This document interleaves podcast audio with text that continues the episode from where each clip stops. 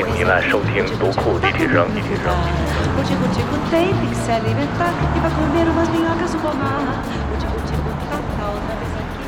各位听众朋友们，大家好，欢迎收听今天的读库立体声。嗯，我是一个第一次来到读库立体声的嘉宾啊，我是读库的编辑修师傅。啊，今天非常有意思，我们这个主题呢叫做“打开星空的几种方式”。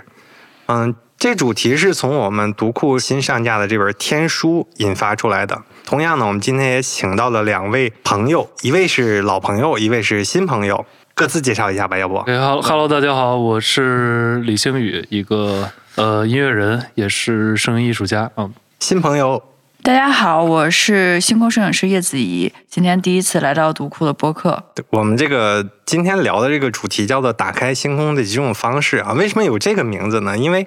嗯、啊，这个名字是我起的。因为首先我是一个编辑，而且是天文科普方向的编辑。然后我觉得我一直以来诠释星空的方式呢，都是通过文字。嗯，后来星宇老师来我们读库这边录过播客以后，我们突然发现啊，有人也在用音乐这种方式来诠释他心中的一个星空。同时呢，我跟叶子怡老师也是多年的朋友了。他这些年来用相机也好，用照片、用视频，然后给很多很多的人展示了不一样的、非常漂亮的星空。所以，一个用文字，一个用音乐，一个用视频和图像。我们觉得这个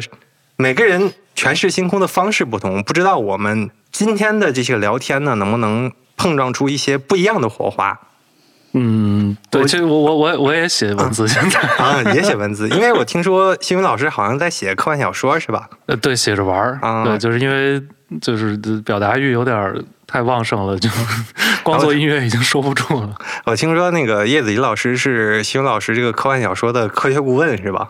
呃，惭愧，出什么错可不怪我。啊，那那 这样吧，我就不问星宇老师了，嗯你点评一下他的科幻小说，挺挺好的，嗯，多说几句。呃，就就就挺好的吧，就是把小说然后和自己的音乐结合在一起，我觉得还是一种就是特别属于星宇老师的这样的一个表达方式。对，其实是这样，就是最开始呢，就是因为呃认识他之后，然后没事儿就找他玩儿，嗯然后呢，就是我之前听说过那个《银河铁道列车》那本书，啊然后他说他特别喜欢，然后就疯狂的安利，嗯。然后安利完了呢，我就去去看了那个书，哎，我觉得那个。就那个故事就蛮有意思的，它是在讲一个算是一个人生的人生的哲学，但是它里面带了很多的关于这种星空的知识，就是关于这个就是那些星座啊、观星的这些知识在里面。然后觉得，哎，这个手法还很有意思。然后我就去，刚好那会儿我我们在泰国跟泰国的一个后摇乐队在合作，然后做了一首曲子。当时我那首曲子其实它有一个大致的概念，然后后来看完那本书以后，我就想，哎，这我可以把这个这两个东西结合到一块儿，然后就写一个写一个短篇的一个科幻，然后也是就是其实就是把一些星空的知识，因为你知道我我经常就喜欢，比如说我我刚认识的一些厉害的人，然后。我就想，哎，这个，对，正好我那既然有这些朋友在，能能能去帮助我，那我就可以就放手的去写一些我可能不擅长的知识，然后我可以让大家来帮我，然后这样的话，我觉得又也也很有意思嘛，所以我就。我就跟小叶说说，你能不能那个，其实有一些知识我需要需要来你去辅助嘛，然后所以我就写了一个，就是一个科幻故事，就是相当于人类去到未来的一个宜居的一个故事，但是里面有我比较擅长的那种关于那个幻想里面有就是鲸鱼的那一部分，然后另外一个就是在他们去往太空的那过程里面，它会有很多跟星空有关系的。另外，我不是要做那个航海的项目嘛，航海其实也是。最早航海是跟观星是有很大的关系嘛，要就是指引方向嘛。对所以这些知识我我就不确定了，因为我你知道我先 我先问那个 Chat GPT，哦，发给我一堆答案，然后我就写进去，然后发给发给那个小叶，然后他就特别嗯不屑。对，GPT 经常编材料，对，你知道就是，所以他这人就是你你得激他一下，就是我我我写的时候。他就说：“我说能当顾问？”他说：“哎，我当不了什么这那。”然后我结果我写完了以后发给他说：“不行，算了，我来吧。哎呀，这创造欲还是比较强。呃，没有，我是实在看不下去了。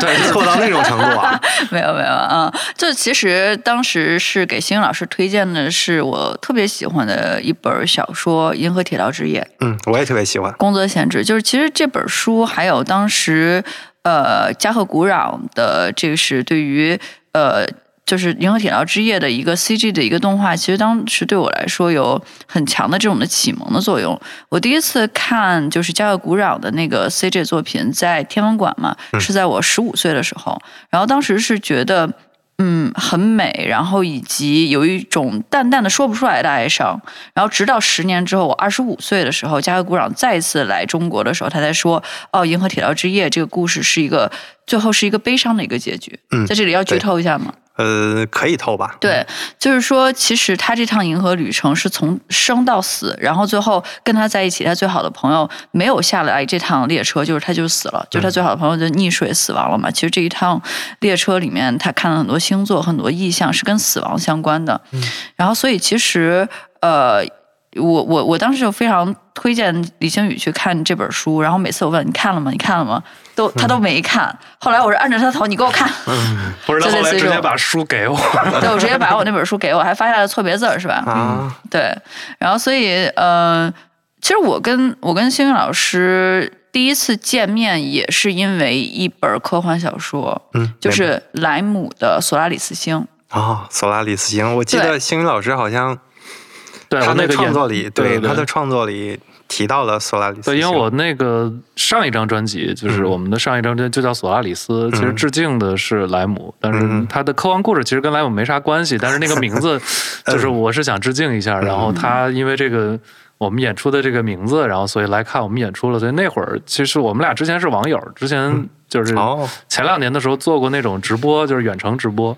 对，然后后来他去看完演出，然后当时发了一个朋友，不是朋友圈，是那个微博。嗯，哎，我说这个这微博好友发来看演出了，也没打招呼，说 对，然后赶紧给他私信说叶老师，咱加一微信吧。线下面基，嗯对嗯，到现在也就半年不到的时间。对，七月份嘛，其实对对不到半年。对，所以说回来就是索阿里斯其实也是呃莱姆他关于外星人的这样的一个想象，到底外星生命是什么样的？嗯，对，然后后来其实有很多就是科幻电影啊来去致敬他这个作品。对，就说到关于外星人这个事情。啊，这一下子就切到我的本行了。啊，对这本书，对我们天书的这第一本就叫《你好，外星人》。因为我们这个第一本天书，它实际上是引进自英国未来出版集团叫做《All About Space》这样的一本杂志，我们把它整理成了书，准备一年出四本。第一本的主题就是《你好，外星人》。其实吧，里面没有特别多的科幻概念，没有特别多是有一点点，但是它会有很多关于就是前沿的研究。嗯，我们只是说外星人的话，我们能了解到人类对于探索外星人的一些工作，我们能想象到的都有什么？一般来说，嗯，旅行者号的金唱片大家应该都知道，然后还有一些人。嗯，比如说之前阿雷西博他在那个失修之前，他其实也有过著名的阿雷西博信息，是人类向那个外星发射的一段，就是包含着地球信息的一段，嗯，射电波。嗯同时呢，其实，在广义范围上讲，就是我们天文学来讲，它找不一定是要找外星人，它更多的是在找外星生命。嗯所以地球上有很多生物学家，甚至说地质学家，他都是在从从事这方面的工作的。嗯所以这本书里会从很多有意思的一些领域和方向，能给大家一些介绍。建议大家可以有时间看一看。对对，因为这书就是我拿到之后，就是一直没没顾上看，嗯然后。咱不是要录播客吗？嗯然后这两天就疯狂的在看，对，因为我从小对外星人特别感兴趣哦，也看飞碟探索。啊，对，就是我小时候，你知道有一个特别 特别好玩的一个经历，就是我有一次看一个一个一个就是这纪录片儿是鲁豫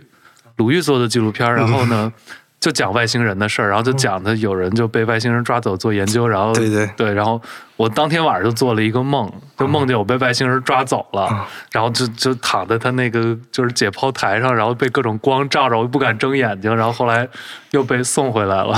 还行，因为就是中国比较出名的那些外星人故事里，好像是有一个山东的人说，就是 叶子笑了，哎，为什么笑呢？你你说你说，对，他就说不止被一次抓去嗯配种，对，嗯嗯，对吧？那个故事，反正我我如果小时候看到这本书会非常喜欢，因为它里面有很多研究外星人的方法，嗯就比如说那之前发现那个 VO 信号，对对，对，那个是那个编码到现在也没有去解决它到底是是彗星还是怎么。有人说是彗星，就是概率比较大，但是又后来也发现这个彗星不会这么对。就是稳定的这种信号。然后还有一个就是那个戴森球嘛，嗯。对，这个是目前比较靠谱的一个研究研究方式，嗯。就是而且这个可能对于地球未来的能源的这个解决也是一个很好的一个方嗯式。然后对我我其实看这本书就像想起我很多小时候的经嗯历，我小时候就真的特别喜欢这些东西。然后我嗯看着那个我我因为我们家原来那个。能上那个房顶儿，就高层十八层，然后能上那个房顶儿，然后每天晚上不知道为什么会有那个探照灯，然后我那时候觉得这是飞碟，跟一帮小伙伴在天上看那个探照灯看一晚上，就就是想那个就是飞碟。我们说这个外星人啊什么之类，我们有大发现什么倍儿激动。嗯，哎，我突然想起了，好像是上周三的时候，上周三的时候有一次特别明显的天宫空间站过境，它已经几乎能接近到负四等了，接近于金星的亮度了。当时我正好卡在那个点儿，应该是五点半左右下班儿，然后它国际空间站从木星旁边划过，应该明显看到比木星还亮。我就举起手机拍了段视频，当时旁边还有几个在楼下抽烟的朋友啊，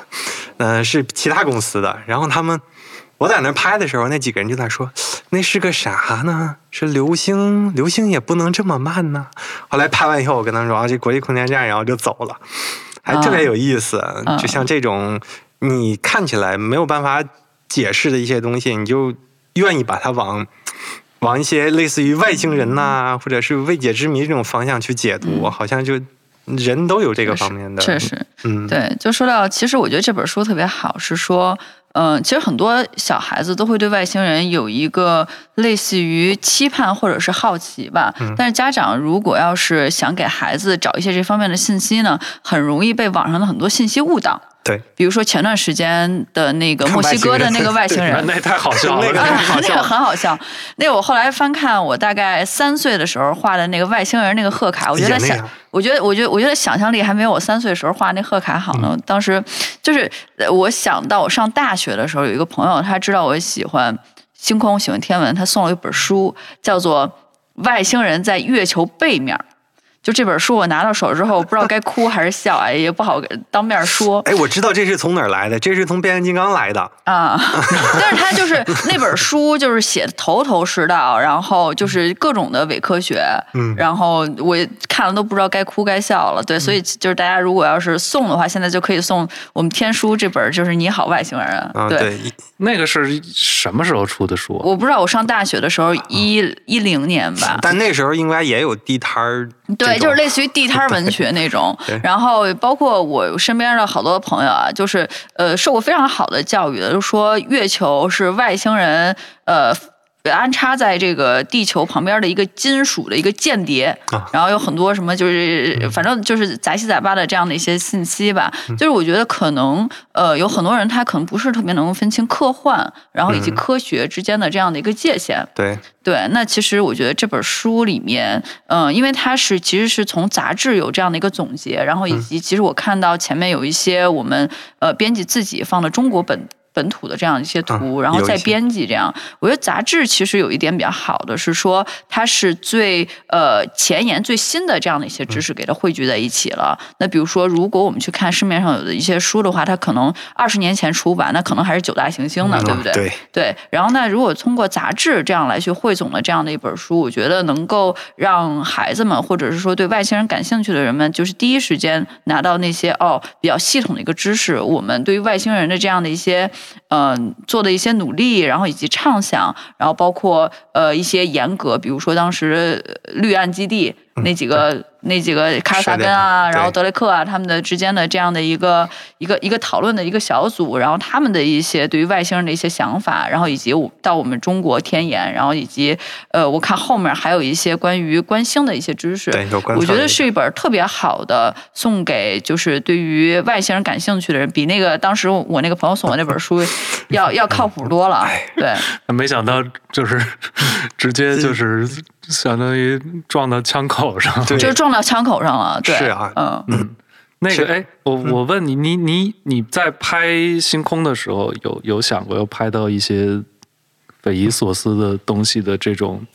期待吗？呃，我觉得是这样，就是呃，其实近十年来去讲的话，应该。不算是近十年，近五年，就是所谓的这个外星飞船目击的情况，或者是报告少了很多的其中一个原因，就是因为它可 解了。就是你通过相机来去拍这个东西，这个东西是可以复刻的。你给专家，专家说哦，比如这是火箭发射的这样的一个气泡云，或者是一个呃马斯克的一个星链，或者是怎么样。就是再往前，比如四十年之前，有非常多的这种的外星飞船的这种的目击的不解之谜，就是因为那个人在看这个东西的时候，他脑子里会有一个东西预设立场，预设的这样的一个立场，他在复述的时候就根本无法评判，没有一个证据。对。但是现在来去讲的话，你通过这样的一个影像把它。呃，复刻了之后，然后就就给你一个比较科学的这样一个解释。哎，说到这，谁小时候家里没不点什么水晶头骨啊、百慕大呀、什么呃尼斯湖水怪呀之类的 书？嗯，我小时候就有一本嗯，特别厚的，叫《世界神秘大观》，里面都是一些特别诡异的那种，就是民科在里面去讲一些神秘的事儿，但是。其实来说，那本书对我的影响特别大，因为比如说我去撒哈拉、去亚马逊，就是因为小时候看那本书，就是说里面有那种奇怪的什么食人族啊，或者什么百文，就是那个还有什么塔塔克拉玛干沙漠里面原来也有一些什么遗迹啊什么之类的。我小时候对那玩意儿特别特别感兴趣啊，所以说就是长大以后走上这个艺术创作的道路，这个也很有作用。对，所以我我其实是有那种期待。为什么刚才问你那个问题，就是我我想。看见那些匪夷所思的事儿，因为这个世界其实来说，虽然比如说我们科学发展到现在这个阶段，但是还有很多的未解之谜。我觉得这个就就很有趣。就前两天我还在跟朋友聊，就是就比如说我们现在的这种呃人跟人之间的这种这种关系的社会结构，它其实已经需要迭代了，因为我们在亲缘关系的这种宗族体系，其实是在不断的消解。对我们之后的人与人之间关系就不再是亲情关系了。但是目前来说，友情是无法替代这一部分的。我们的友情反而变得更疏离。那未来的人类结构到底是什么？就这些是值得研究的。因为比如说，我们从科学的角度来说，我们现在知道人是从智人一一步一步过来，但是智人是怎么出来呢？不知道。所以其实人还有很多的未解之谜，就是。就是你说现在人真的是地球产生的吗？这个东西没有没办法有定论，对吧？就是对我们现在很多东西其实是未解之谜，所以这个东西就比如说人到底是不是外星人这个事情，我其实蛮着迷的。对，因为确实科学解释不了，目前我们确实没有解释到那个程度嘛。语言怎么形成？为什么我们会说话？现在还能在这儿大家叨逼叨去聊 聊这么一个事儿？对，就是这些东西我我很好奇，所以我在。去做这些项目的时候，其实我的很多出发点是源自我童年的那些，就是对于未知的那种想象跟期待。嗯，哎，我怎么觉得他的问题比咱们两个天文爱好者都多呢？对，我就是一个好奇宝宝嘛，十万个。但是据我所知，叶子应该算是一个科班出身的天文爱好者吧？对吧？你最起码参加过天文奥赛啊？对对，是吧？你你应该是从几岁开始就？学习这个系统的学习，十五岁，十五岁，对，差不多十四五岁，十四五岁。然后就是，嗯，当时大学上的是文科还是理科？文科，文科。对，嗯，哎，我总觉得就是参加天文奥赛这样的话，应该数学、物理什么之类的会比较好。嗯，对我高一上的是理科实验班，但是我高二去转了文科。哦，还是喜欢这方面多一点。嗯，呃，因为在文科班的话，相对来说。成绩会显得更好一点 啊，是这样。对，就是理科班的话，可能那个排名没有在文科班的那个排名要高。文科班数学每次都考第一。呃，反正。那你选择学这个的话，也是小时候有这么多问题吗？像晴雨老师那样？嗯，其实我小的时候确实有很多，就其实最最早的时候着迷的是跟地质和恐龙相关的东西。然后最后往天上看了。对，然后当时也会看一些关于外星人的一些就是世界未解之谜啊，嗯就是这一些。然后呃，其实我觉得能够坚持下来，还是因为老师，我老师是学天文的，哦，对，然后他当时呃本科是北师大天文系的，然后他就呃就找了一个离家近的工作，啊就去我们学校教数学，嗯，然后所以呢就在他的带领下，然后去了北京天文馆，所以之后就是经常参加一些五零五啊，就是这种的。呃，就是其实五零五当时是一个类似于啊有点像这个俱乐部的这样的一个情况，但是从各个年龄段，只要你对天文感兴趣。然后五零五基本上每个周日的时候，呃，馆长都会在那边答疑，所以在我十五岁的时候就见着过各种带着外星人就是迷糊迷思的这种的民科在里面，就是跟 跟馆长 battle。那个刚才叶子说那个五零五是就是北京天文馆的五零五那个屋，那个屋的话，在之前的一段每周都会固定的有馆长，就是朱进馆长在那里进行科普讲座，就所以他说可能会有很多民科来这里跟朱进老师来让他一。验一验自己观测到的是不是不明飞行物，对吧？呃，对，然后还有拿着就是各种石头来说这是不是陨石的？对我他们的面容我已经记不清了，但是他们戴那个什么小红帽子，上面写一个夕阳红，那个我还记得，就大受震撼。哦、嗯，那是两千零几年，零六年、零七年。哦，嗯，我记得当时朱馆长给我讲，给我们讲过几个案例，特别有意思啊，就说。拿一张照片来验，那个照片上就是一个模糊的光斑。他说我在火车上的时候，就是拍到了这个不明飞行物，你也听过是吧？拍到这个不明飞行物，然后始终无法验证是什么东西。后来查也查不出是什么呢，我把你相机拿过来看看吧。然后相机拿过来以后，摁一下，摁一下那个拍照的键，砰，呃，那个那个那个闪光灯弹起来了啊。实际上是他拍的时候，那个闪光灯弹起来以后，冲着玻璃打了一下，哦、反拍的反出来的光。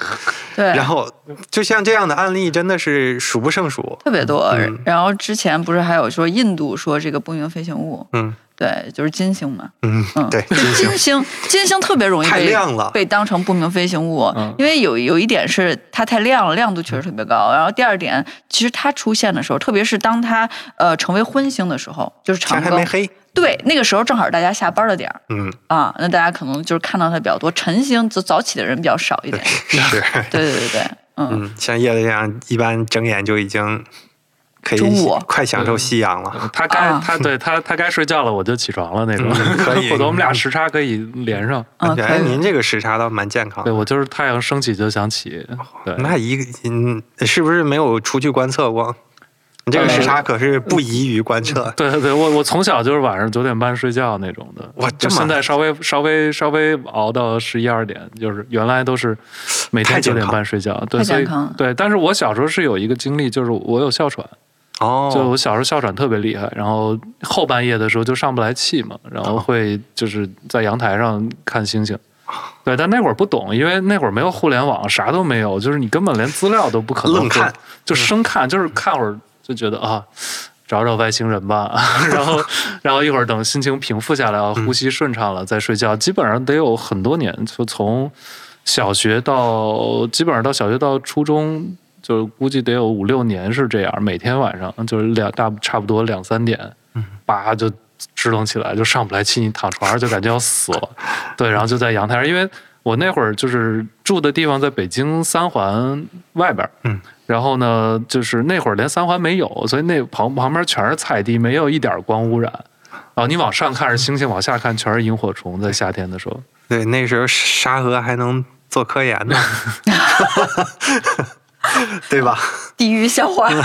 那个时候这三环还没有啊，沙河那块还是承担着科研工作呢。对，原来三环都是都是菜菜地啊。对。嗯，后来就是迁过来嘛，嗯、就是那个国家天文台前身就是北京天文台，就是沙河，就在沙河那边做科研。我们中国早期的那些天文台站，你会发现都是发达地区，因为交通比较方便嘛，嗯、南京也好，上海也好，北京也好，它都做了很多天文方面的科研工作。当然现在不行了，现在我们基本上是往西北走啊，往就往西走吧，阿里也好，新疆、西藏，嗯，这些地方去建天文台站了，就人越少。越好，嗯那种地方。没有光污染啊。嗯对对，确实对。嗯，是对呢，，足以见得就是咱们国家的这个陆路的运输的能力嗯上了一个很大的一个台阶。没错，现在沙河就只能承担一些科科普。对，上次去科普哇，我差点没撂在那儿，就是因为晚上去的嘛，嗯然后我没有注意到，就春天其实我对树粉是过敏的，哦，然后他那个园子里种的满是我的过敏源，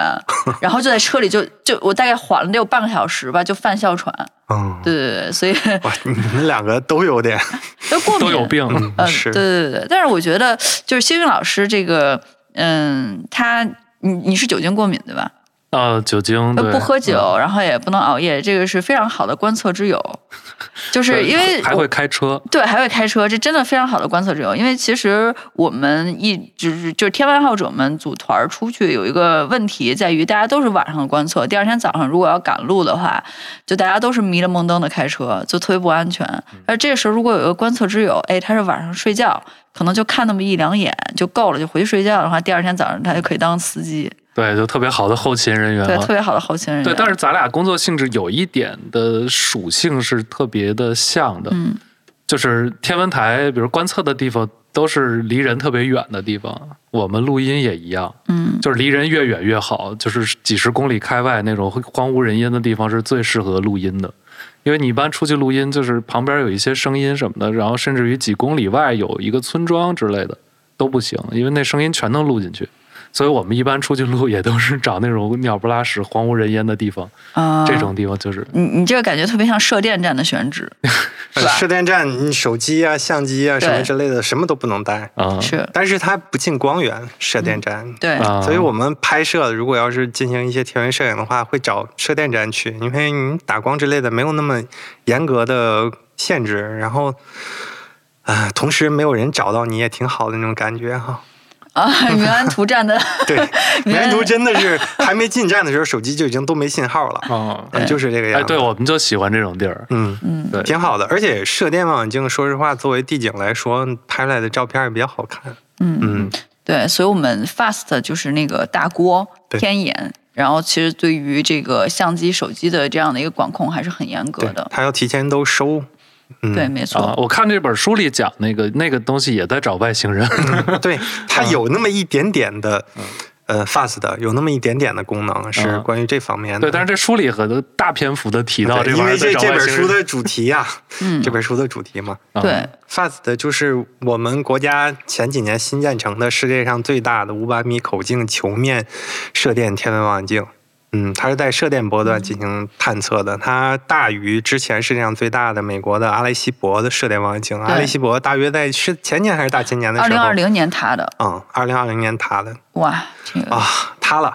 对啊，所以就是阿雷西博望远镜塌了之后吧，就是听说 FAST 的这个观测的邀约是排了长队，就根本就排不上了。对，因为其实阿雷西博望远镜，呃，在很长的一段时间历史里面都是。呃，世界上最大的这个射电望远镜，它其实跟就很多科幻小说啊，包括超超时空接触，对吧？其实都是以它为原型的。对，所以其实，哎，就是有一点，有一点很可惜，惜有真的是非常可惜。嗯也是钱的问题，就是经费不足，然后维护经费需要很大笔的资金，然后美国这方面的预算一直在砍，嗯然后砍到不能再砍的时候，它就是由于维护的问题，然后真的是明显看照片上就已经垮塌了。嗯嗯，我看基本上在冷战之后，美国这边的就是这方面的热度一下就全都下去了。对，但是我觉得，对发现外星人这事儿，我觉得可能对人类来说是个好事儿。就是可能能让大家变得稍微团结一点也不至于，就是也是可能《三体》大火以后，大家可能都默认外星人跟地球人的接触都是基于这个黑暗森林法则，其实也有可能不是，但是谁敢赌呢？嗯，对，而且外星人不一定是那样的嘛，嗯，对，就也可能像莱姆说的那种的，它是它是另外一种生命形态，嗯。嗯。听那个，我就想起刚才叶子举的那个墨西哥的那个例子，我底下最最有意思的一条评论就是，啊、最 最让人意外的是，这个外星人的长相竟然一点也不让我意外，真的就是呃我们小时候看的那些书里面的那个形象画的，真的是一模一样做的。对，而且他很妙，他用的那个面人儿，他他用的那个就是粘在一起的那个东西，就是就地取材，就是好像狗有狗骨头是吧？就是有一种有一种就是有一种羊驼，它其实就是类似于驼鹿这种的，跟呃那个羊驼其实是一个种，叫做那个有人管它叫拉玛，其实那个东西在西语应该叫亚马，就是一种长得很像羊驼的那个拉玛 拉玛是羊驼，我吃过那玩意儿。哦，对对对对，然后它、呃，就是羊羊驼是 alpaca，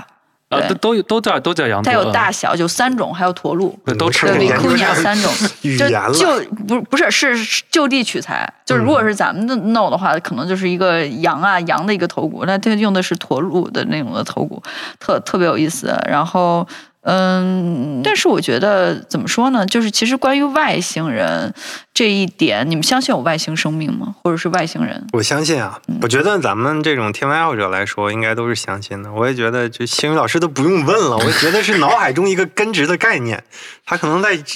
生下来就是基因里就刻着，这个世界上还是有外星人存在的。嗯，是这样啊。我其实觉得不一定是有外星人，哦就是但是是一定是有外星生生命命的的。对这就说到费米，他当时非常著名的这个悖论嘛。费米悖论，嗯，费米悖论其实讲的就是说，按理来去说，宇宙这么庞大，应该是有除了人类以外的外星生命的。嗯但是这个悖论的另一面，就是到目前为止，我们还没有发现任何切实的证据。对，对，所以是悖论嘛。这个可能也跟人类的这个航天技术水平有关系，因为我们毕竟能探索的，呃宇宙这么大，我们能探索的地方实在是太小了，连弹丸之地都算不上。我们旅行者号刚出太阳系，而且哪怕离开太阳系以后，它也不能给我们传过来更多的关于外星人的信息。嗯而且我们地面上这些地基望远镜也没有办法去看到系外行星上的一些具体的情况，所以我觉得人类的探索水平可能还没有到。对，而且费米费米悖论它里面有很多变量，现在我们都无法确定。对，对，这数根本就算不出来，所以就是。但是我相嗯信他那列那个公式，还是说宇宙中他也是相信宇宙中肯定会有的，只不过他可能是一直在怀疑为什么我们到现在还没有收到外星人的信号呢？我找不着他们，他们也不来找我们吗？嗯，对，所以我觉得这很有意意思的一点就是关于这个问题。那其实我我觉得其实就是怎么说呢，就是科学、宗教，然后还有其他的哲学，都会对同一个问题有他们不同的解释。嗯，就有点像，比如说我们关于星空是有不同的表达方式的，你是用文字，然后星云老师是音乐，然后我可能是用图像或者是故事这方面来去阐述同一个问题，就是关于星空。那关于费米悖论，那可能呃德雷克他自己有一个数学方面的一个解，嗯，那德雷克公式，对德雷克公式，那其实有的人说，就是科学或者是数学这个东西是二十世纪以来最大的宗教。嗯，对，就是然后神学它也有一些自己的这样的一个解释，嗯，然后以及就是美学和哲学各个国家的文化关于外星人其实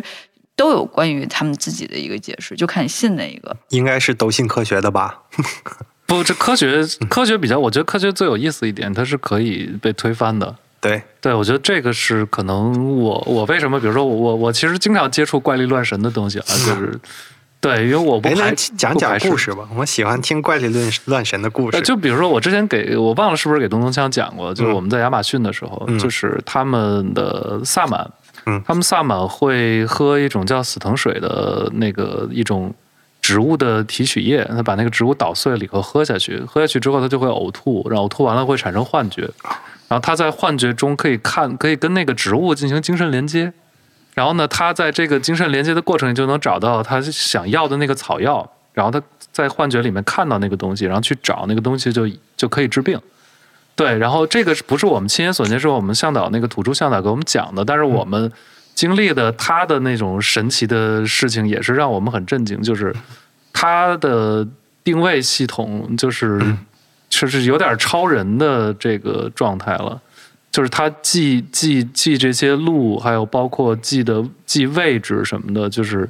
无法想象。就是我们问天天在问的，他说你这到底是怎么记下来？他说是一种直觉，就我就知道我在雨林里怎么着就能出去，然后我知道你们把任何东西放在哪儿，我一定能给你找回来。然后我们就试过，就真的是试过，他真的全都能找过来。就这事儿，然后他说：“我说。”那到底是为什么？他说啊，我小时候那个萨满仪式，他就让我拿那个野猪的鼻子看星期五早上的日出，看几次，然后我就有神力了。然后，对，就是这些怪，这是怪力乱神，我我经历过，所以就是对这些事情，我我就是。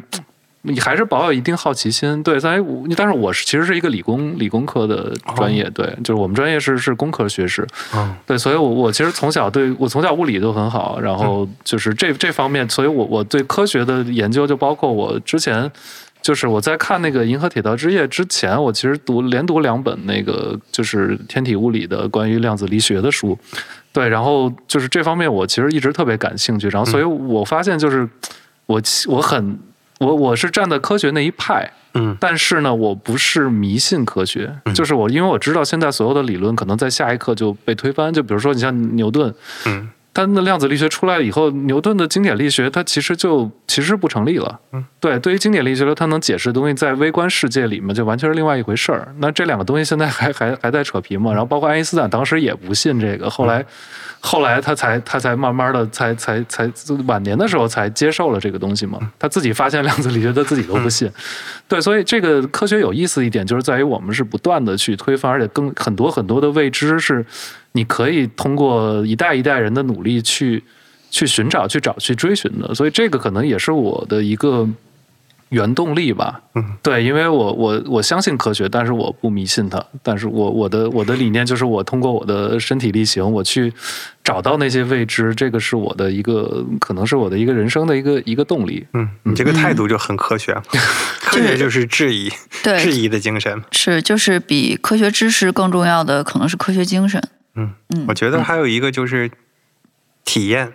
我觉得叶子的体验是不是特别多？你是不是喜欢上天文以后，就经常的会世界各地的去？去看一些东西，你只是哪种体验？我没有被外星人绑架过。哎呀呀，别老往那儿想。不是，咱这是谁 谁被外星人绑架了？啊，你不是说你你做梦做梦对吧？哎呀，还能分辨出来做梦，那行。对，那醒了以后发现醒了以后发现我还躺在躺在床上，还没有到下一阶段。你没喝那个死藤水？对，没没没喝，因为我尊重这些东西。就是他说这个东西是一个对他们来说是一种很神圣的东西，它不是一个不是一个 for fun 的东西。就是有。很多欧洲人去那边就是为了猎奇，对猎奇去试。他说：“你们没有缘，这东西要靠缘分。”对。然后我比较相信这个，对，就是有缘分的话喝一口，然后没缘分那就那就不尝了。嗯嗯，那听起来还真的挺有意思的。嗯，就就就比如说，我就很好奇啊。对，我就比如说，我我说我的这个原动力是在这儿。那比如说你你这么多年拍下来，因为我觉得你一个人干一个事情那么多年。其实对，那你的原动力到底是什么呢？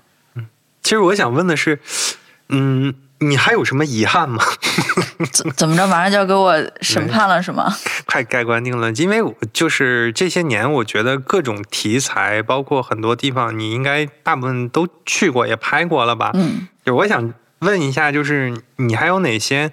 没有涉猎过的题材吗？然后什么日月食啊，日食年年都去拍极光啊，甚至还去两极追过日食。嗯，然后呢，能赶上的凌日你也都看了。对，还有什么呢？死而无憾，没遗憾了，这就没有没有没有，可能彗星吧，哈雷彗星。啊，哈等哈雷彗星，对，等哈雷彗星，等哈雷彗星，那那还得有三十多年呢，三十八年，三十八年，三十八年，对。但是我觉得，就是说说回来刚才的那个问题啊，就是可能我们人类在解释我们未知的很多东西的时候，会用现有的已知来去解释未知。嗯，就比如说，可能在一百多年前，那就比如说你手术之后的这种的感染，那可能人家会说是因为被鬼附身了，就是因为当时根本就不知道有细菌这个东西。对。那比如说，呃。就是因为因为人会用已知的东西去去解释未知的东西，所以其实很多时候关于外星人也是这样的。我觉得，嗯，关于外星人的这种很多投射，也是源于人类对于未知，然后以及关于自我的这样的一个审视的这样的一个投射。嗯，就是其实可能之前呃有很多关于这个怪力乱神的这样的一些东西，对于未知的这种的野兽啊、什么鬼神的这样的一个这样的一个想象，可能后来都是都是就是投射到外星人身上了。嗯说到外星人，就不得不说另一个人卡尔萨根。嗯我觉得卡尔萨根他是他们那个整个外星人研究协会里面，可能呃算不上是学术最最最有名做科普最好的，对，我觉得卡尔萨根有一点是说，他其实是把就是人真正好奇和文化上面的一些呃想要知道的东西，和就是外星人和科学这个东西连接在一起了。他知道大家想要知道什么，嗯对，然后所以也通过他，然后才有了金唱片，嗯然后只有通过他，然后才有了暗淡蓝点的这些东西。对其实都是非常划时代的。对，所以在大众传播上，我觉得它其实是给外星人这个文化符号加了很多的加分的。嗯，对，其实就是这样的。你看，我们刚才干巴巴的聊了很多理论上的东西，但实际上社会大众他可能更需要的是一种更形而上之类的这类的东西。所以的话，卡尔萨根能够很好的把这东西就是专业的知识解读成。跟好的文化符号结合到一起，所以说能更被社会大众所接受。对。然后为什么说到卡尔萨根呢？就是因为其实卡尔萨根他是有一个纪录片儿的一个拍摄的。对，Cosmos，Cosmos，然后以及他后来他以某种程度上的这个徒弟吧，对 Neil Tyson，他其实也在跟呃美国国家地理去做 Cosmos 的一二，对就是所以他其实作为一个这样的一个文化的传承者，我觉得其实他。不是说在这个呃，可能像提出来像费米一样，因为费米和卡尔萨根当时他们都是德雷克，他们都是在一个对，那个绿岸的那个小团体里面。然后，呃，我觉得其实做一个这样的一个文化传承者也不错。就是你看了那么多的的宇宙，然后你看那么多的特殊天象，那你你能不能影响更多的人？因为前者可能更多的是属于你自己的东西，那后者你是不是能够呃帮助更多的人认知到这个领域？嗯，对，让他们去突破这样这样的一个门槛儿，以现在大众能够接受的这样的一个方式来去做这件事情。嗯，所以你选择了这条道路。我也不知道，但是我觉得其实你不知道自己会怎样去选择，其实是一个好的状态，因为你会就像你掉到海里，你竭尽全力的，就是想要去抓住每一个你能抓住的东西，然后这个时候你会处于一个比较 panic 的一个状态，因为你不确定，嗯，然后你会看很多的这样的一个机会，然后你会吸收很多的这样的一个一个一个知识和能量。嗯。但是刚才听你的描述，你还是很喜欢做这类的科普的工作的吧？对，因为其实对于我来说，呃，你再看到一些就极美的，就地球上你去看极美的这样的一个景象，对你来说内心的触动其实已经没有那么多了。但是 你把这个，对你，你把你当时的那个触动分享给更多的人，我觉得这个东西是，嗯呃，会有会有会有加倍的加持。所以是大家的触动会促使你去做这件事儿吗？还是说你你你其实还有自己的一个愿望或者是什么？嗯，我觉得 刚才死而无憾了。对你这 这说的我都死而无憾了。然后我觉嗯得就是说，呃，想把这个遇到的故事跟更多的人分享吧。嗯我觉得这个是呃一种愿望。我觉得其实这也是人类基于就是基因里的这样的一个所，你可以说是表达欲，或者是说想要去自我实现的这样的一个愿望。嗯嗯，那自我实现是什么呢？写书、写书、啊。录视频，还是呃，嗯。对，就是就很简单。我看到了这样的一个东西，或者是说，我觉得这个饮料特别好喝，然后或者是怎么样，其实就跟你发一个朋友圈是一样，可能嗯推荐？对，就是这样的一个表达的一个欲望，然后被你的故事或者说你看到的这样的一个想法被关注的一个欲望，我觉得这是这是非常就是大家一个 common sense 吧，对，嗯。每个人都会有。嗯嗯。嗯。嗯，你还不满意没有，没有，没有，没有，就是对，就是我我我能明白你的那个想法。对比如说我们中国古人，这我很好奇啊，我就问了。然后就中国古人对于这个，比如说我们对于这个天体、对于宇宙的这种认知，那和我们现在的这种对于这方面的研究的认知来说，他们之间是有方是方向性的趋同，还是说它完全彻底是两个方向，还是说他们之间会有一些就是我们之前过去的有一些观测方式是错的，还是怎么样的？我们之前的观测方式是没有什么问题的，只不过我们是中国古代是，嗯，是天文学主要是用于制定历法，嗯，这是最重要的，因为我们是一个农业社会，它要指导我们的农耕生产，然后基本上它是为统治阶级服务的，要么就是做一些占卜吉凶的工作，要么就是编定历法，这是中国古代天文最重要的。所以中国古代的天文，它的一些观测数据是比较足的，方法也是没有什么问题的，但是没有形成一个特别系统的天文学说，或者说，嗯，还是我们历史课本上学的什么盖天说呀、浑天说呀这种。嗯，这个其实你要往前倒的话，这都已经是好几千年以以前的一个说法了，然后一直持续到近代，我们都没有一个嗯符合于近代科学体系的一个天文学体系建立起来。但是我们资料是很够的，嗯，包括各类的科学仪器也好，观象台也好，都很多。刚才他说到太阳那里的时候，我也是一下就想到陶寺了。嗯，但陶寺就是我还没有去过，我之前去了良渚的那个瑶台的那个嗯遗址，然后其实我觉得它的展览的很多的内容是有问题的，嗯，对。然后就是说到，就是刚刚回答星宇老师的那个问题，就是其实就整个人类社会当时其实都受制于观测设备，对那个时候还没有望远镜。伽利略在、呃，就是四百多年前才去真正十七世纪，对嗯，一六零九年是吧？对，嗯，才第一次这个用望远镜来去看整个的宇宙，去看我们现在现有的这样的一个呃宇宙。那其实他当时那个望远镜其实也是光学望远镜嘛。那我们都知道，就是可见光其实只是整个宇宙的这个电磁波段的其中的很小的一部分。对，那在我们现在呢，来去扩展，来来去收到更多的这样的一个宇宙信号，无论是伽马，然后还是说就 X 是 X 射线暴什么的这些对，其实我们能够看到很多，就是我们人眼，因为我们之前来去说的话，就是可能中国古代或者整个世界的呃这样的一个嗯天文学的发展，可能伽利略这算是一个里程碑。但之没错之前就是人类以人眼观测到的以地球为基准的这样的一个现象，嗯，来来去来去做的这样的一些观测。但是之后有了望远镜之后，其实就是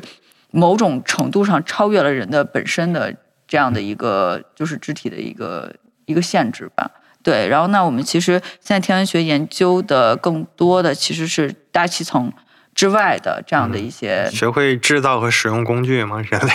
嗯、这个这个很厉害了，这个哎那很厉害了。咱古代有用用的是什么工具？日晷、星轨，呃，日对日晷日晷都知道，这嗯星轨是啥东西还有月轨呢。啊？实际上，它也都是一种轨盘。那个日晷、月晷、星轨，你在那个古观阳台都能看到一些实物，具体的使用使用的做法在他们那里都有。实际上它，它好像是有那种管儿能够，就是反正是锚定月亮什么之类的位置，然后来判断当时的时间。因为有的时候晚上日晷你只能白天用啊，晚上的话，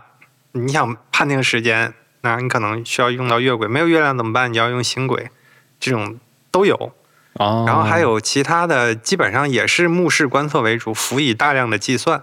嗯大家的各种计算的方式可能会有一些不大一样，但我们熟悉的可能就是明末清初的时候，那时候可能会有伊斯兰的。呃，那个天文学家来到这个国内，然后那时候制定了一还有偏回力那种，反正当时还有一一些竞争的关系嘛。就是当时利玛窦他们那一波，啊，利玛窦他们对收到那个《四库全书》里边那个，嗯是。当时中国古代主要也是就靠肉眼，因为它没有再多其他的工具。我们能看到的中国古代的天文观测仪器，基本上都是那个观象台，还有那个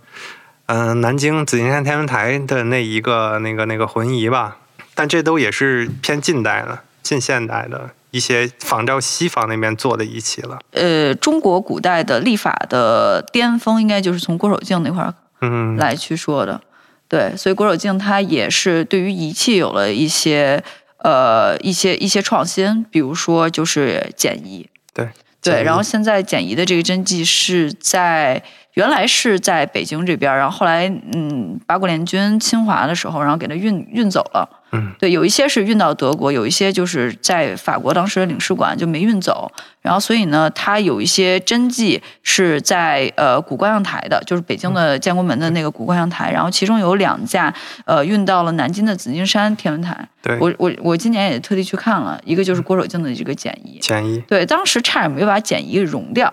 啊，对，那个时候因为那个东西全都是金属，哦 对，因为其实当时的话，就生产力有限，青铜这个东西还是非常值钱的。嗯然后，所以就是呃呃，当时有一个传教士。呃，他就是觉得这个铜不够了，然后所以就要把郭守敬的这个简仪给融了，去做他的蓟县仪还是象限仪，我给忘了。对，因为蓟县仪和象限仪就是现在那个，其实都是都是西方传过来的，只不过它加了一些龙纹什么的，呃，来去做了一个中国的这样的一个一个样子，包括、呃后后来古古台上特别特别繁复的这样的一些花纹，然后所以嗯、当时就被就是制止了，所以才保留下来的一个建议。嗯。对，现在我们能看到的原汁原味儿的古代天文仪器，应该也就只有这两个地方，嗯，还有其他的一些很多人在做类似的复刻。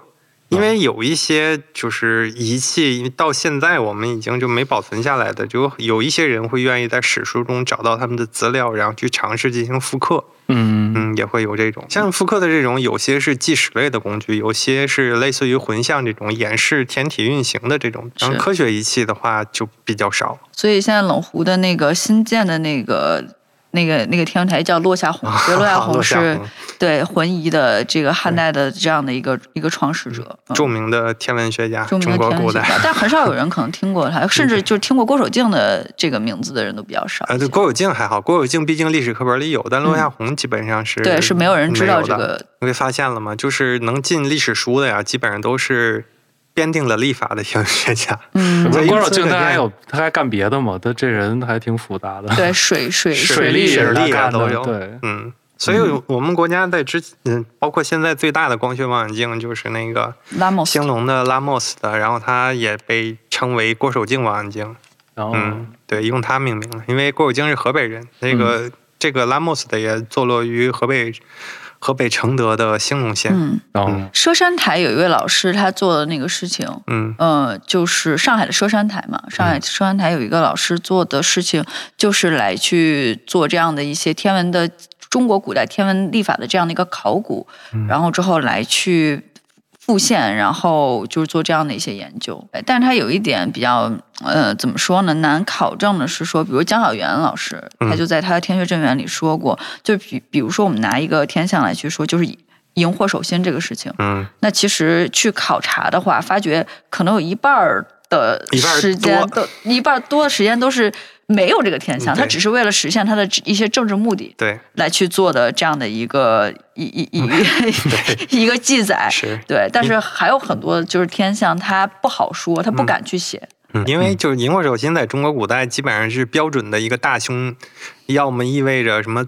丞相篡位啊、要么什么太子夺权，反正之类的东西吧。所以一般出现这种事儿的话，史书就爱往这上去安。啊。就当当年发生荧惑手心，然后出现了什么什么事儿，所以史书中，嗯，刚才我不是说嘛，就是中国古代天文学，就是一个是历法，一个是吉凶这种两种方式，嗯。嗯，嗯，其实本质上都是为政治服务的，对立法也是，它就是属于，就如果你说真的跟人有什么关系，就是中国古代有很重要的这样的一个天天人合一对，和天人感应，嗯。但是它其实更多的是中国占星学，就是说跟国家的这个命运和天子的一个命运相关的，但和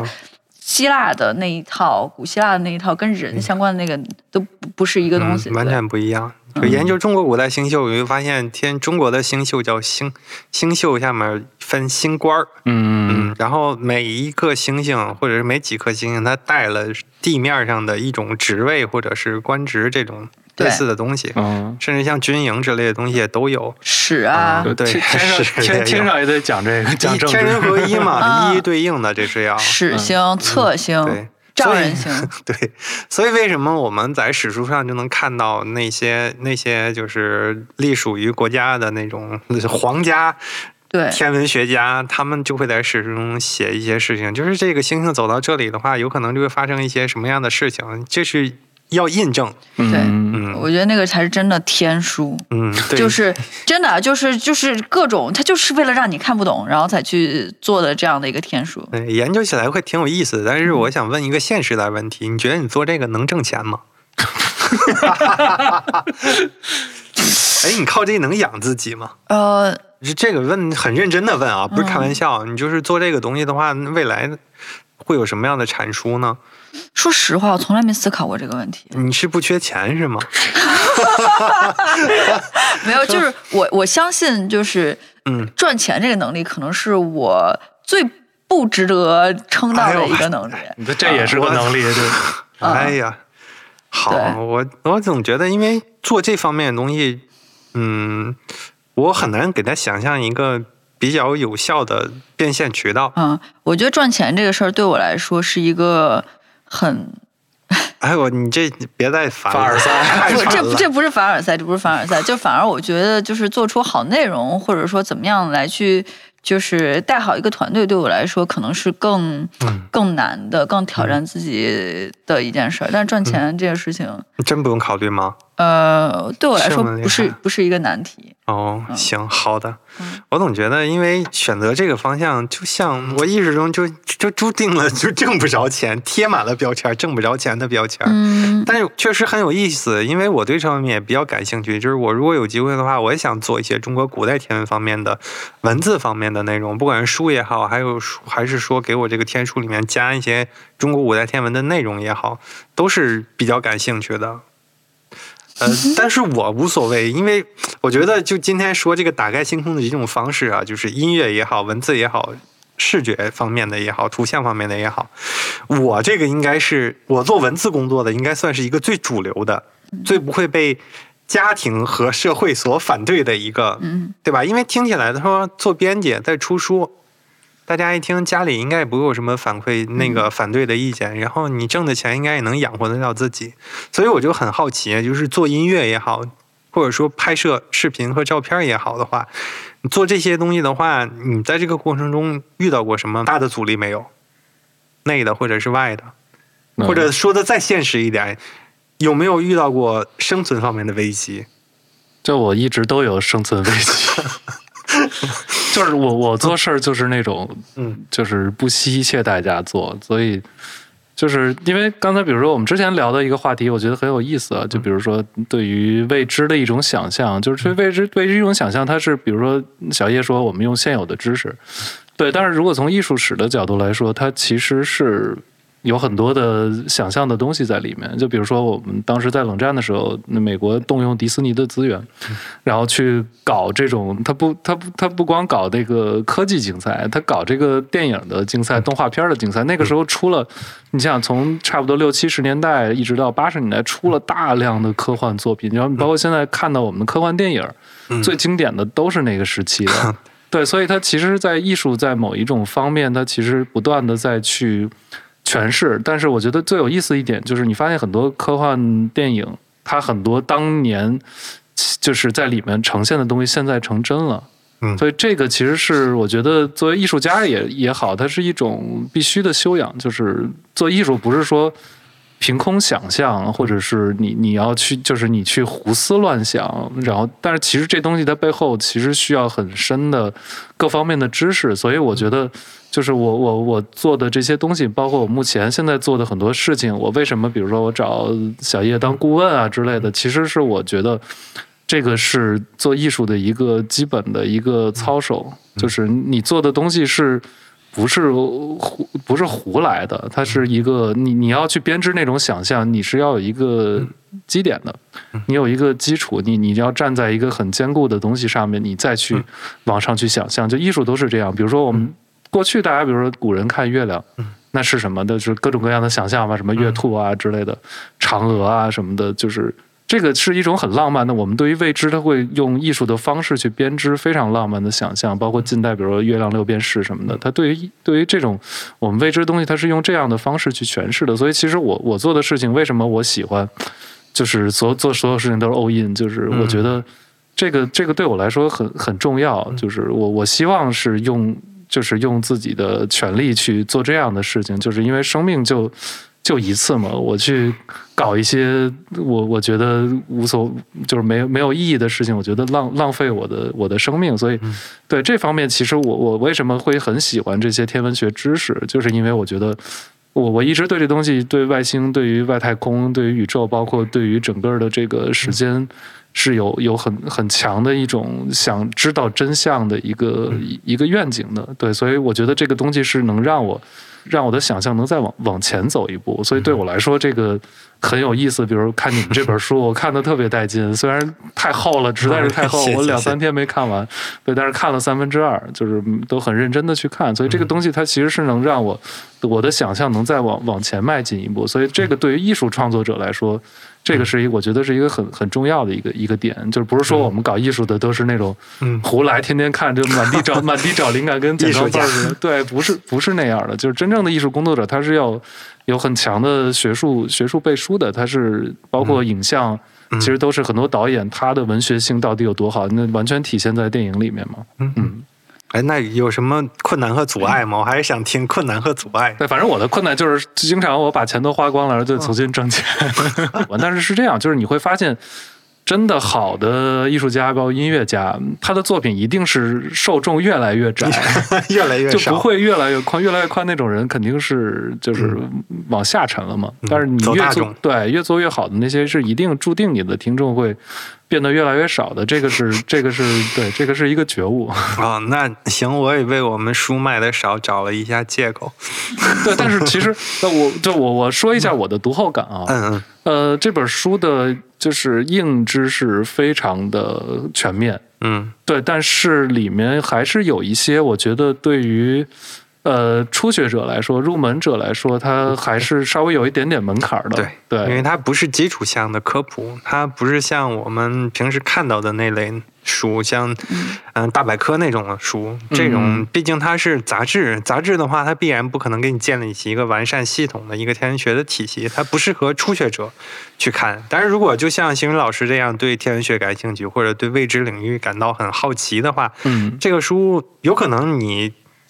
有很多看不懂的地方，嗯，因为毕竟有很多你没切入到的领域嘛。但是，但凡能有一篇或者是两篇文章能够给你推开这个领域的门，我觉得就挺值得的了。嗯，对，它的入口其实就很好嘛。嗯，对，他不是说讲一个天文学，说你先讲讲怎么找外星人，我从这个入口去去切入到，可能对于大众来说，这个是一个。挺好的一个角度，因为大众可能，比如说一提这个天体物理，一提天文学，大家就觉得都就是避而远之，对，就退避三舍。但是你说这个东西，咱找个外星人吧，哎，这个这个就很好。所以我我记住很多东西都是跟外星人有关系的，那那几个戴森球，包括那个那个 WO 信号什么之类的，有共鸣，因为对。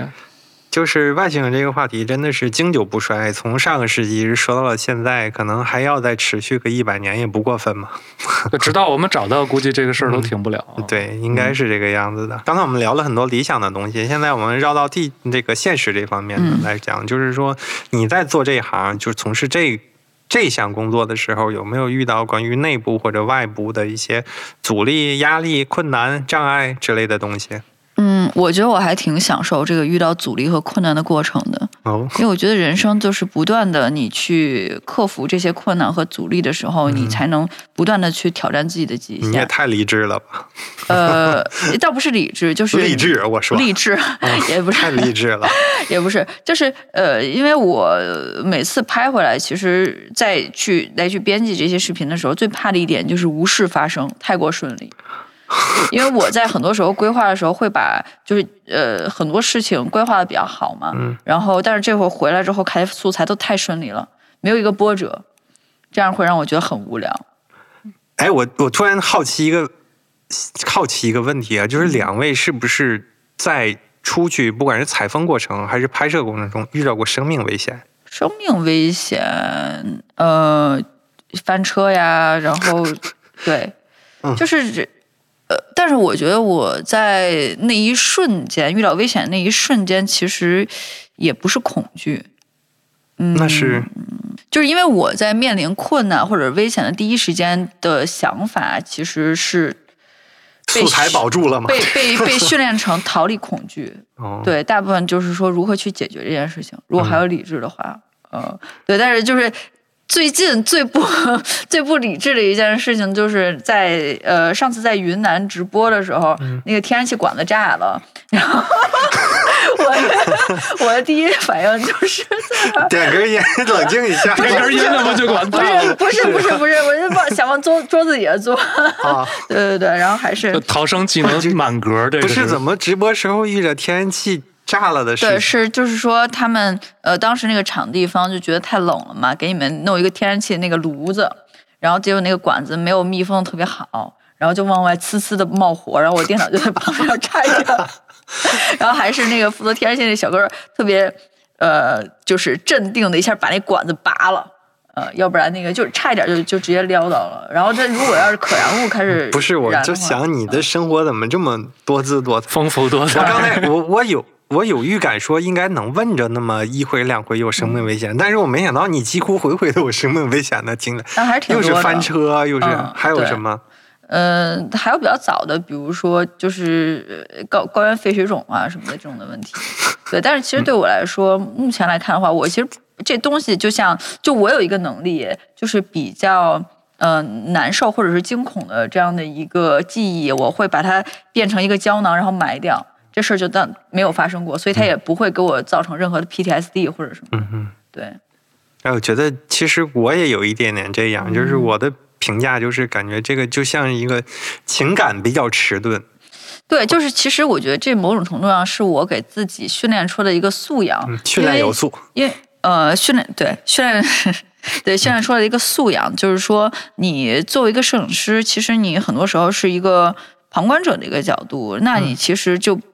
在拍摄的那一个瞬间，可能呃不应该把自己的情绪太外放出来。嗯对，然后所以呃，那可能你在出门，特别是我很多时候是自己一个人出门的时候，那你第一要保证的要素就是说你在旅途的过程中要保证所有器材安全，嗯然后你希望的是不被任何人注意到。嗯，对，然后我因为我自己一个女生嘛，有时候出门会遇到一些怎么说呢？嗯，挺讨厌的人，就是比如说我之前在三清山的那个顶上，然后遇了那些大哥，大哥就就不走了，就在那儿看着我，然后在在那儿拍，说哎呀什么网红直播了什么的，我压根没跟他说过一句话，就啊就很烦。然后他看你不理他，然后他就会往你的镜头前面去凑，看你在拍什么，就类似于这种。对，所以那是挺烦的，很烦，就类似的而且还情况确实挺危险的。呃，对，然后因为我跟我当我的助理当时就是两个女生嘛，嗯然后如果但凡来一个，比如说客流，我们另一个朋友，这样的这样的客流，谁敢往前凑啊？对，就类似于这种的男生都会好一些，嗯但是就是女生的话会遇到这一些问题，所以就是我一个人出门的时候，就是我的第一要务就是在没有发生这个天象的时候，我要把自己和器材都掩藏起来，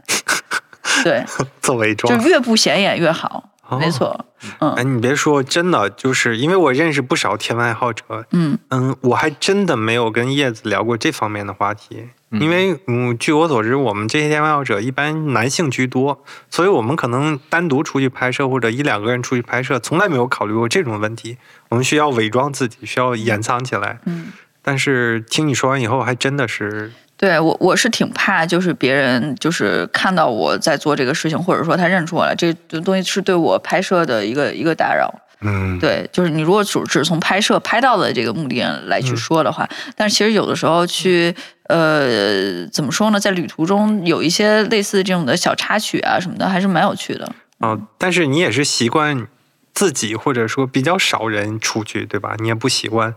嗯，人稍微多一些出去，组团出去。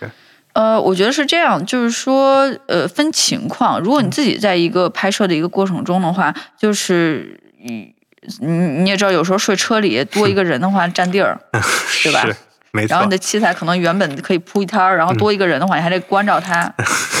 嗯，然后目前我身边就是没有一个就是既能开车，然后又能辅助，然后又有呃这个签证，然后又能够在国外保证自己不、嗯。就是不挂掉这种的，对，然后这是一个原因，然后还有一个原因就是说，我觉得在嗯，如果你跟别人一起出去的话，你们俩自成一个场域，嗯。那其实你们俩就某种程度上是对外隔绝的这样的一个状态。但如果是你自己的话，你是跟这个呃地点和这个呃其他周围的一个人会发生关系的。嗯，就是说你跟他之间的这样的一个对话，或者说你在自己的时候跟这个自然的这样的一个关系是是不一样的。所以我不喜欢在我在跟自然，比如说发呆啊，然后或者是去细细的 去观察它的时候，我是一个很喜欢发呆的人，就我可能不说出来，但是我可能在发呆的时候会有一些自己的一些观察。在这个时候，我是很讨厌别人过来问我你要吃点什么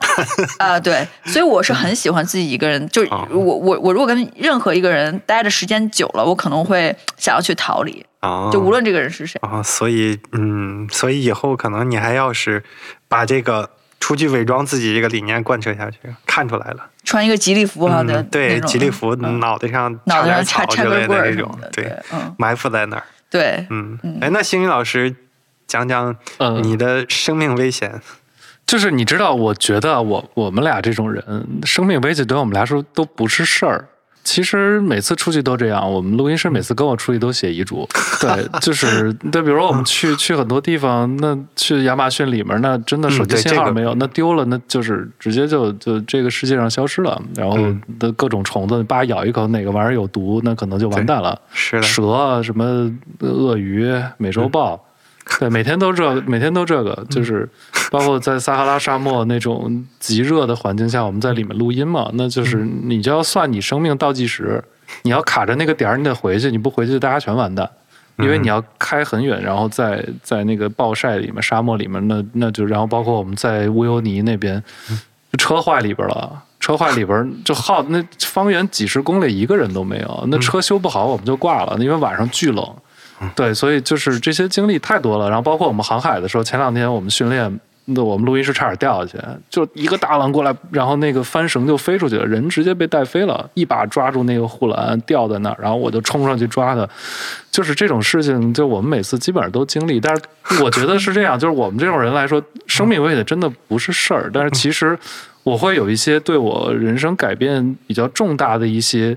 另外的另外的困难，比如说，就是其实对我来说改变我很大的一个事件，就是我之前去亚马逊的那一次。就是过去可能大家做事任何事情都是想，比如你刚才也问了现实的这方面能不能挣钱。对，当时我做那个事儿的时候，其实本身是有一个赞助方，然后后来呢，我在出发的临差不多一个月的时间跟他谈崩了，然后他撤 撤资了。然后几十万我真的拿不出来，然后我当时算了一下，我手里的钱加信用卡还十几万吧，然后够我们出去的，不够回来的。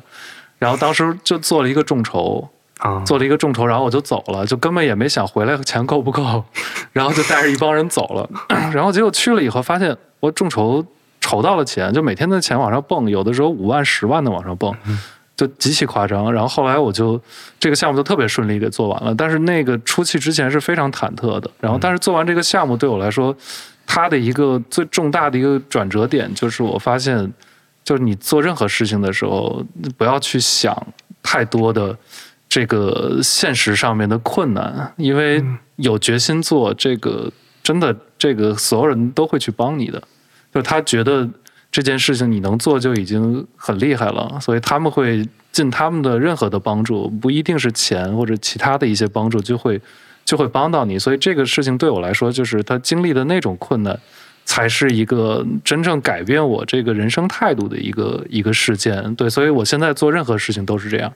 我就要做，我就现在我告诉你，我我三年后要到北极，开着船过去，然后我就要做这件事儿。嗯，我先不管我有没有钱，我现在真没钱去北京，但是我就我就我就要做这件事儿，所以所有的事情一步一步做出来，我发现哦，慢慢的这些事情都会得到解决。你会可能会这个计划会改变，但是你的目目的和你最终的得到的东西，其实有可能会会变得更多。所以这个我觉得。相比生命的危险来说，这个才是可能是最困难的。相比生命的危险，对，保险公司要听到的话，我觉得我们俩如果要一起出去绝对的话，不能绝对是一场保，绝 绝对是一场恶战这个这乘以三，乘以四，乘以多少刀尖儿？舔血，你俩是，对对我听出来了，我应该应该是按次方来去算的这个危险程度。对，就比如说他说，哎，我要去哪儿哪儿啊，然后说，哦哦，知道，可能那边可能就可能有可能就挂了那种的，但是对我来说，可能啊，就这样吧，啊你去。你俩真是就是顺点儿的地儿肯定就不去，那也不是，就 是也有顺的地方，就是对，比如你拍摄也有顺利的时候嘛，对，对，也不一定非得每但他会觉得非常别扭。对，但是对我来说，我不会，我不会考虑那方面的事儿，就是死不死的。我觉得我明天可能就死了，因为我我刚好前天见了我同学，他的挚爱就在一瞬间离开了他，就是我们重新对生命，就是复盘了一下，就说那我们活着真的不知道哪天就不在了，所以那就用尽全力去做自己想做的事儿吧。嗯嗯，行，我觉得今天聊的应该也就差不多了。那感谢二位老师今天来跟我们分享了这么多东西，关键是给我们这个天书打了这么多广告。对，确实确实挺好的。对我，我觉得这个书，呃，可能就是年龄段其实跨度也蛮大的。我是的对我觉得就是可能十十岁左右都能都可以看。是知识储备而定。其实、嗯你要是完全没基础的话，我也不会说就是硬推荐你给你看，因为确实它不是说从最基础最基础的地方，从最底层开始讲起的。但是如果要有一定基础，应该